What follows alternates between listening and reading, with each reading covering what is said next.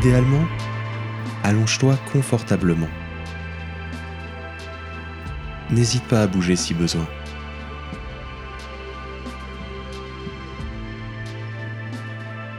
Mais surtout, garde les yeux fermés.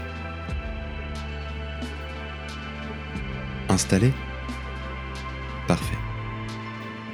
On va faire une respiration calme, toujours les yeux fermés. Les yeux perdus dans la voûte céleste, tu es comme hypnotisé par toutes ces étoiles. Elles te paraissent un peu plus familières à chaque fois que tu les regardes. Ce ciel est devenu ton ciel maintenant. Les étoiles deviennent un peu comme ton troupeau. Et tu les observes avec tendresse comme le ferait un berger. Tu aimerais les voir de plus près, voyager au milieu de cet amas de lumière.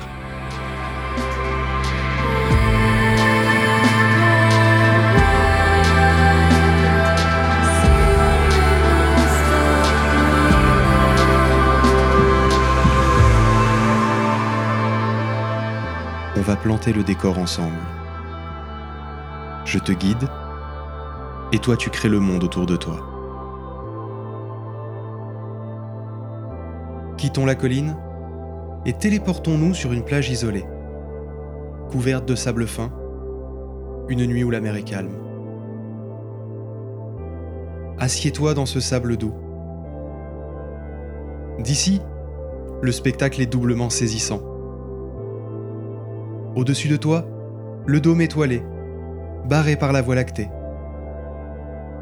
Et à la surface de l'eau calme, son reflet diffus qui crée une lueur fantomatique.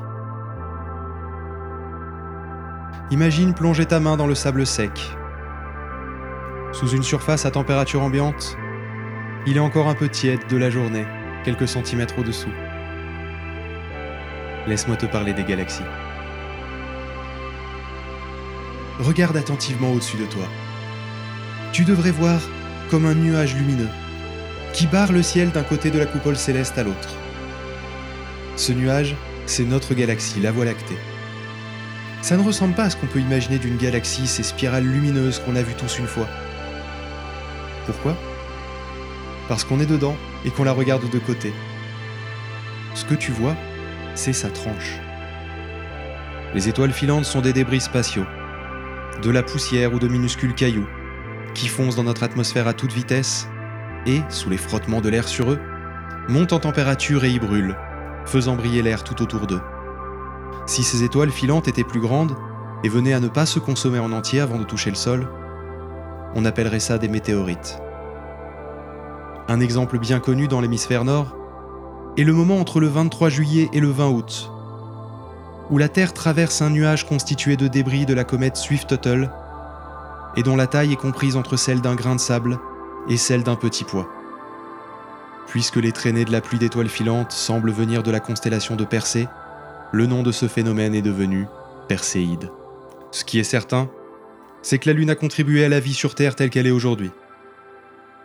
Alors regarde la Lune et dis-toi que sans elle, nous ne serions peut-être pas là.